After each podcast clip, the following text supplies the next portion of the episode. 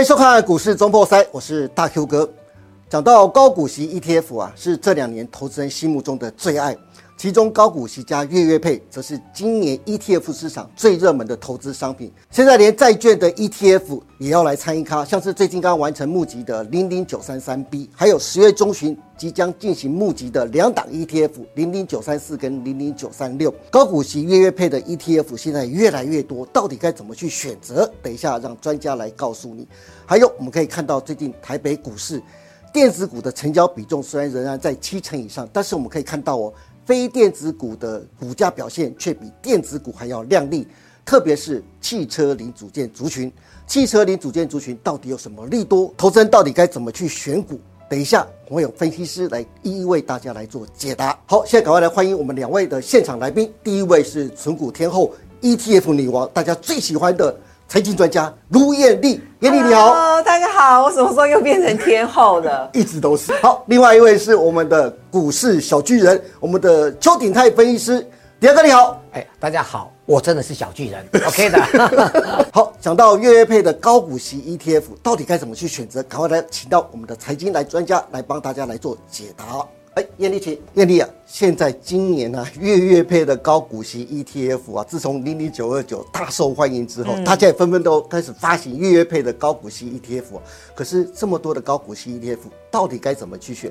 投资人要怎样才能够月月赚呢？对，我们先讲零零九二九，真的是超乎大家的预期。是，那呃，业界甚至用奇迹 ETF 来形容这档 ETF，因为成长的速度实在是太太快了。连发行的基金公司其实都有一点吓一跳，就是本来预估呢，它不会那么快就到七百亿的。对，没有想到呢，还不到四个月，基金规模就到了四百亿。那我当然觉得就有几个因素，第一个是月月配实在是太吸引人了。那第二个当然就是基金公司其实也会很会做行销嘛。对，那第。三个就是我记得我好像在节目中讲过，零零九二九名字取得太好的，零的久又久。其实现在 ETF 代号实在是太多了，你很难坦白说很难背得下来。是，特别是我像像我自己，我对 ETF 已经很熟了。对，你像我每一档都背得起来，坦白说。做被搞，大概是我们小巨人才有 才有可能把所有的股票代号都背得起来。几乎上市贵股是一千八百多档，他都背得起来。对，所以我觉得九二九真的是占尽了天时地利跟人和。对，好，那我们来看一下，事实上九二九的。配息也真的很迷人哦，月月月配。那我们看到从六月到八月份，每一次的呃这个现金大概是配了零点一一元。那可能观众朋友会觉得啊，零点一一又不多。对。那大家到底在疯什么？是。可是呢，如果零点一一换算成当月的现金值利率是零点六趴，对不对？你换算成年化报酬率。大概就七到八七八趴左右。对，那所以其实跟现在一年期的定存利率一点五趴比较起来，其实我觉得个人是我个人觉得蛮迷人的哦。是，所以呢，再加上其他挂牌的这两个月，台股表现很不错，嗯，所以它几乎很快就填息，大概是一天跟九天。那就连八月份除夕的这一次，也就是九月十九号除夕这一次，嗯，开盘秒天息啦。那当然，随着大盘下跌，那后来呢，它的这个净值也是往下走。是，不过最让投资人开心的，就是它的填息天数很快就秒填息了。对，所以我觉得，当然就说刚刚提到的天时地利人和，那大盘多头的时候呢，或者是大盘在盘整的时候，其实这档 ETF 表现的很好。但其实我自己也常跟观众朋友分享的是，没有天天在过年的嘛。有人说这档 ETF 会一直涨，一直涨，一直涨。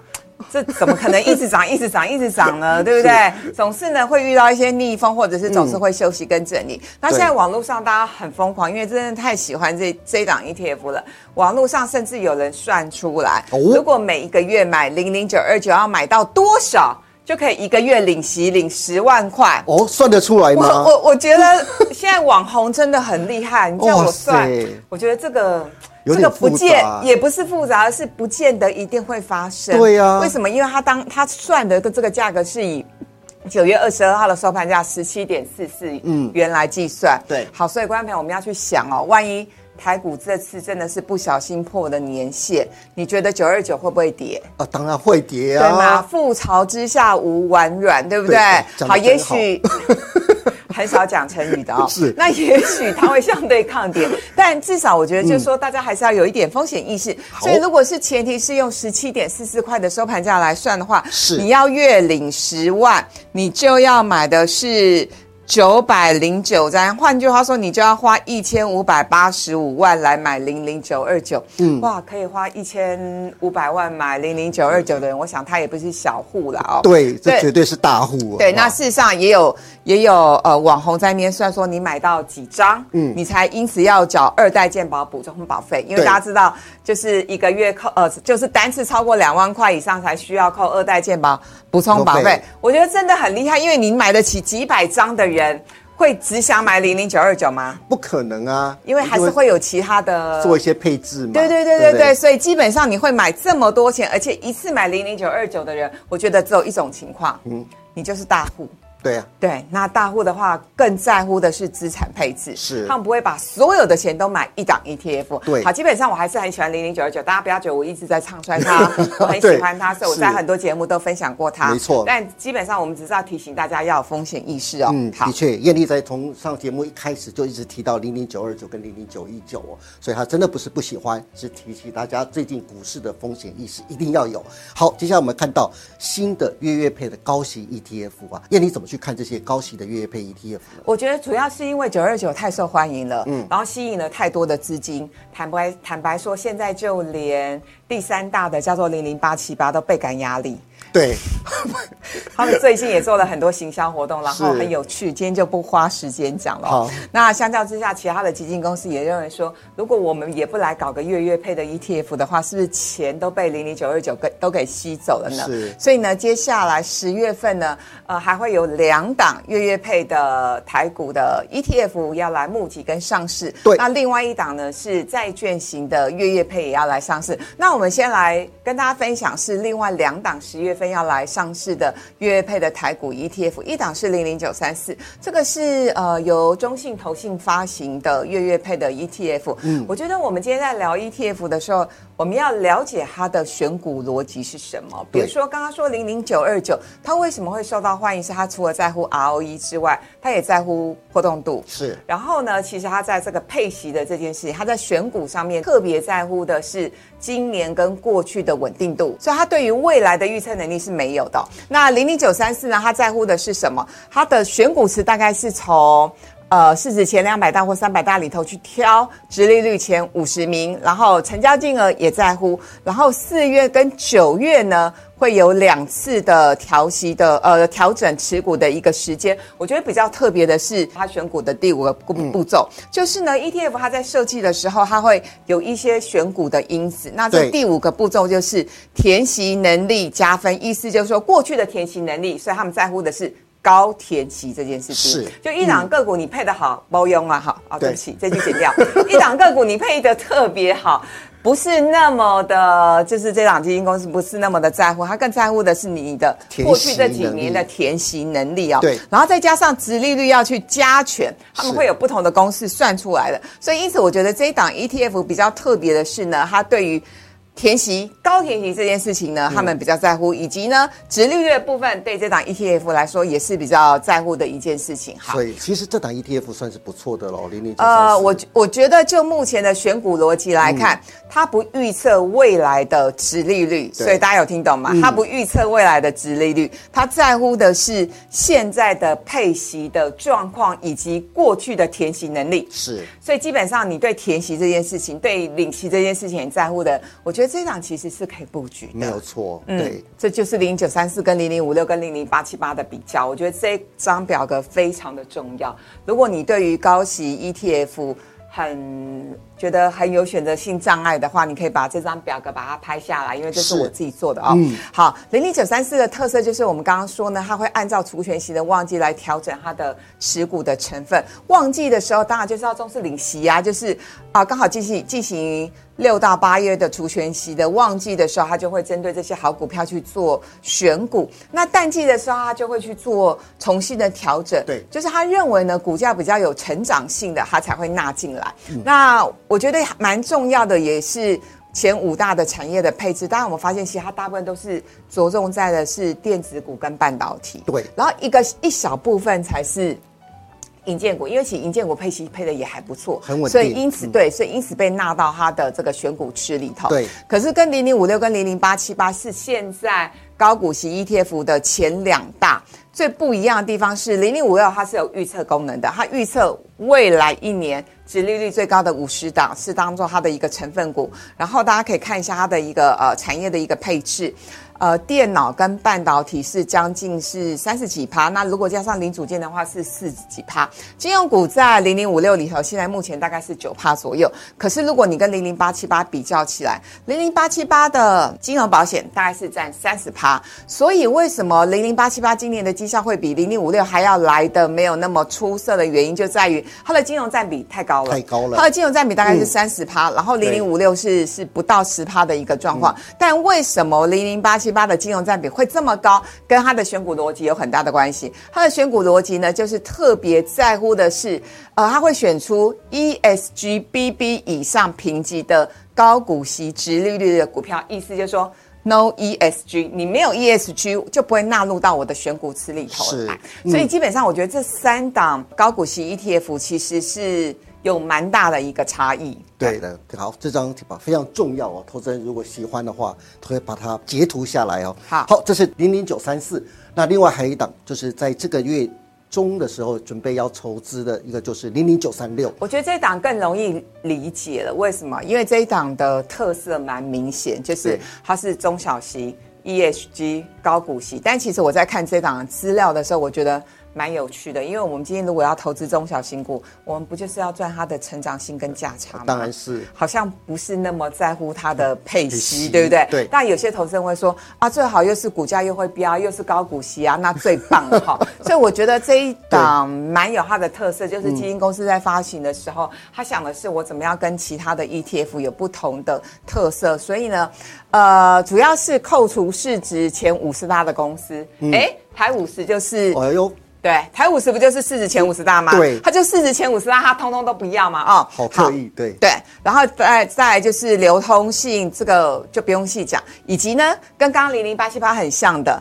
你要有 ESG 的概念才会在里头，对同时它也纳入 ROE 等等，所以它是选了三十档的成分股在它的零零九三六里头。嗯那我觉得这一档 ETF，我个人的想法是，因为它主要的成分股还是中小型股，对它波动度会比较大一点点。是对，所以呢，如果说大家能够接受它的波动度，以及呃克服波动度最好的方式就是定期定额。那当然在募期期间都没有乘坐定期定额，是募期期间都只能单笔。所以如果说它真正上市之后，大家对这档 ETF 有兴趣的话，我觉得最好的策略就是定期定额了。好，这是零零九三四跟零零九三六。不过艳丽，我更想知道的是，我想投资人也很想知道的是，就最近呢、新发行的一个债券的 ETF，它也来月月配了。对你对这档 ETF 的看法是什么呢？我觉得如果是保守族，或者是对债券有兴趣的这一档可以买。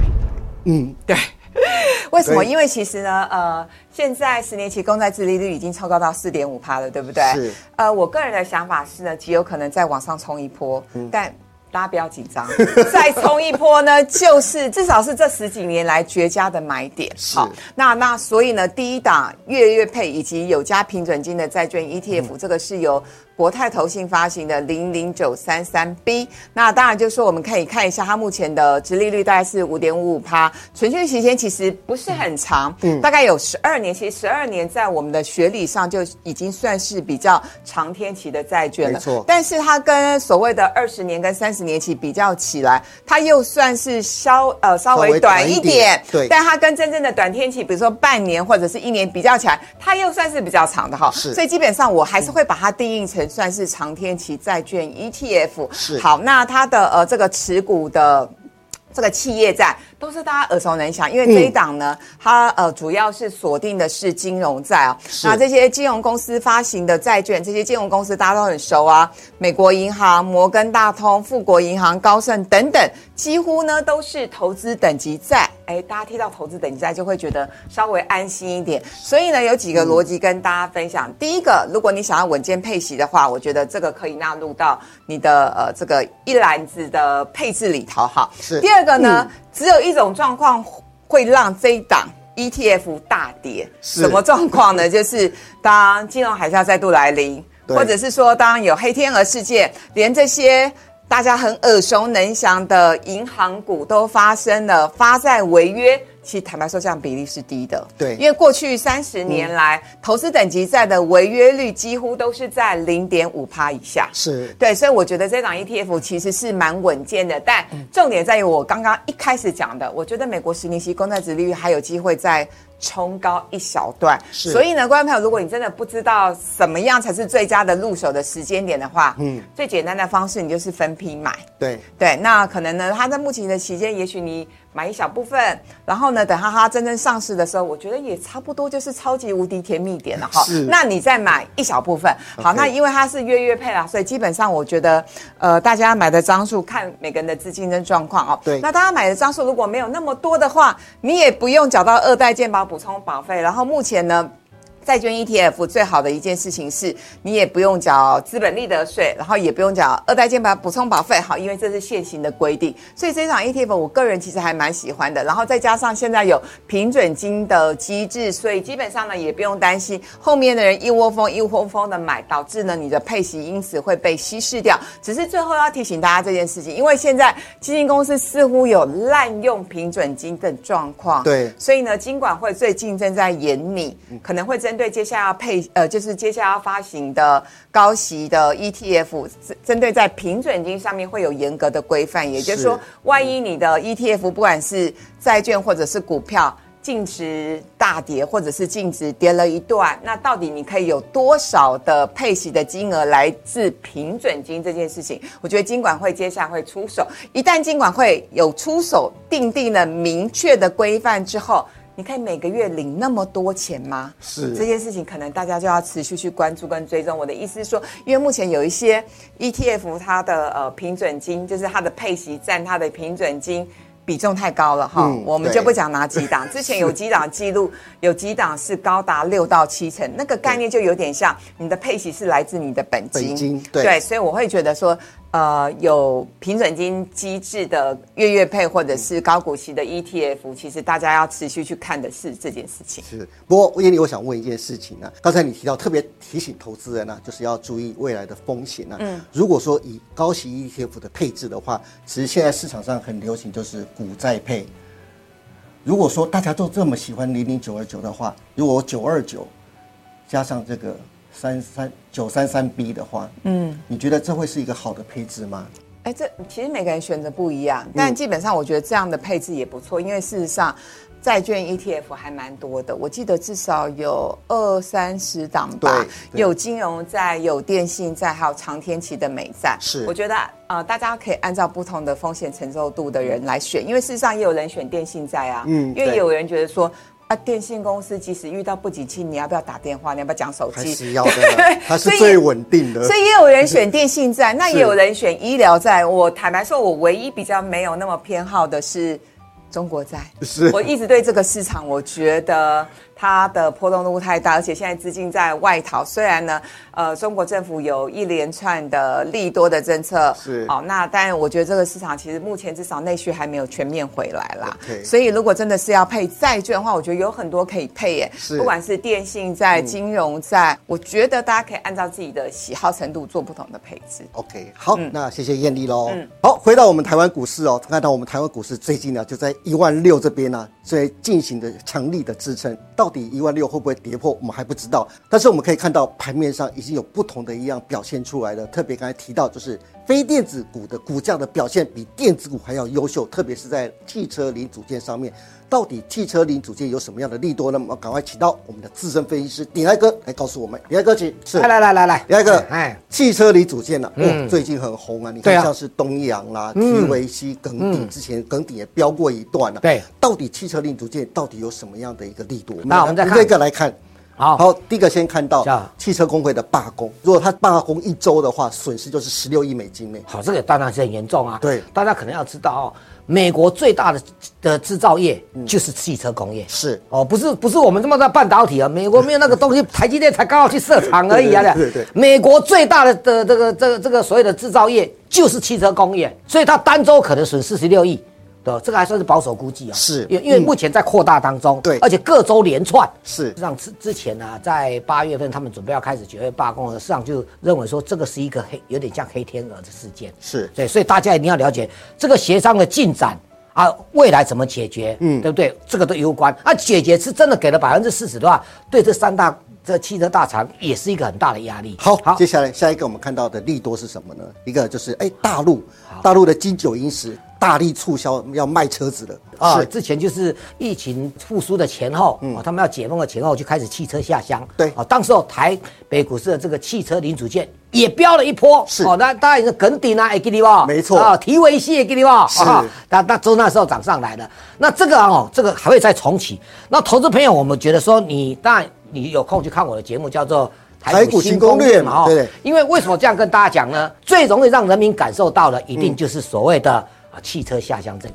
对。对，就这一块的话，好，那我们看这边有提到上海、深圳、广东、吉林、湖南嘛，我们看到相当多的这个所谓的包括消费券都出来了哦，好，这个要注意一下。我好们再看哦。是在大陆这一块了。对哈。刚才特别提到 Q 四嘛，第四季其实一般都是汽车零组件的旺季，就是我刚才说的，纬度寒冷的国家很容易车子就抛锚了啊，不是会打滑。打滑、抛锚都会啊。加上我说的 Q 四的旺季的原因都在这边，长假啦、欧美的耶诞假期啦，这个这些等等的因素造成啊，对。本来就一本来就是旺季的，现在更缺货。OK 待待会我们就会介绍个股给大家听了啊。好，这好个这是第四季嘛，还有最后一个是我们看到就是台币贬值受惠股，对，啊台币贬破三十二了，对的，，贬破三十二了。这个台币这个贬值一定是跟美元有关系哈。嗯。好，那我们再来看啊，现在台币出口导向的汽车零组件汇兑收益相对就很大了。对，特别是到出口到美国的，对。因为它主要对的是美元，美国市场现在看对这一块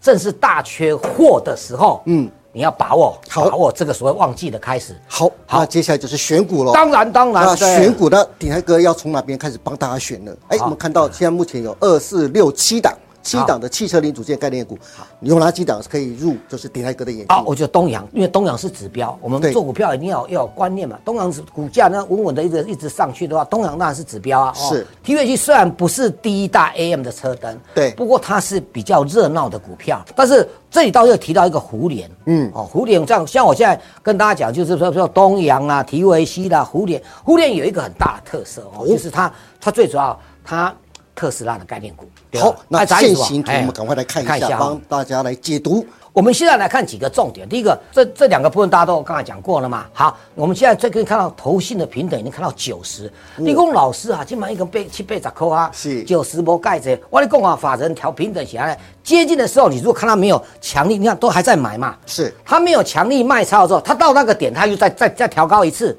惯性是这样子，所以你不用不用在意啊，因为他买这么多，一定人工会机关坑在城口啦，啊一波来一波去被他折，你是们几乎没有在卖哦，你要怎么调？所以这种是对于对于来讲，就是它的认养股是属于长期认养的。我为什么跟你讲是投信？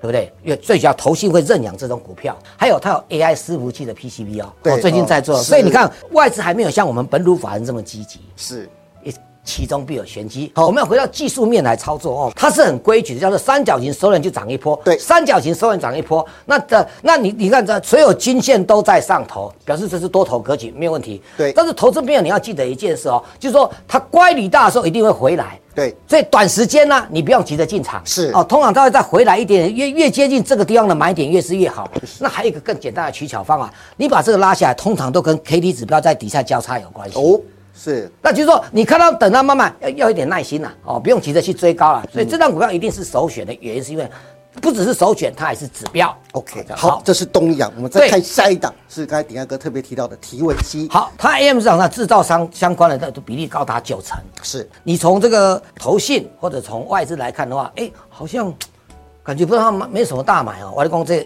业内主力很喜欢做的哦哦，主力是大家很喜欢做的，因为它很活泼哦。你看它动辄就这样，那种就很活泼。对对很活泼，嗯，这种这种才有趣啊。是那八月营收是今年的单月新高啊，这个都是市场上大家已知道的消息啊。但是我要跟大家讲，为什么讲到提尾期？它是日本三大汽车厂跟美国通用、福特有没有？我今天选的股票哦，都跟大车厂合作才有用。是日本的三大汽车厂，三菱啊，这个丰田都是跟他他合合作的厂商哦，可见它可塑性很高。那也有这个供应商的角度来看，觉得它机会就大了。好，那我刚才说过，它属于三角形收敛的话的特色的技术面。那你在涨的过程，它急涨的话，就会乖离就会放大。你不用急着，它自然而然会在高档做整理。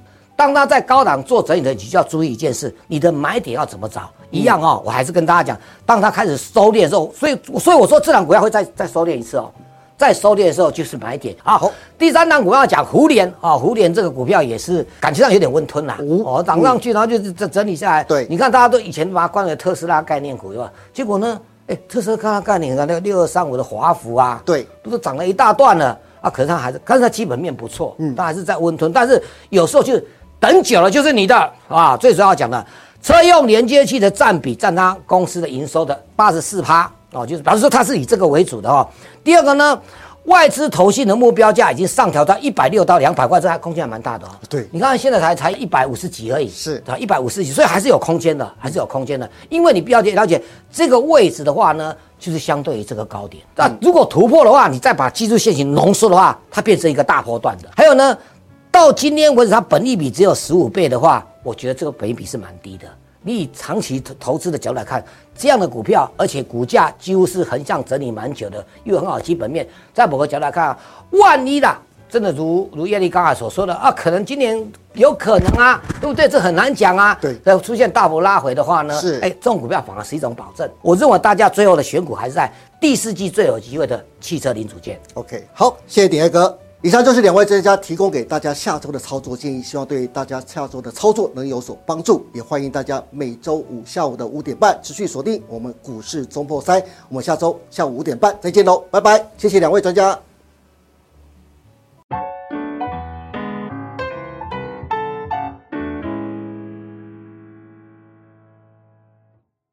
本公司所分析之个别有价证券，无不正当之财务利益关系。本节目资料仅供参考，观众朋友请勿看节目跟单操作，应独立判断、审慎评估并自负投资风险。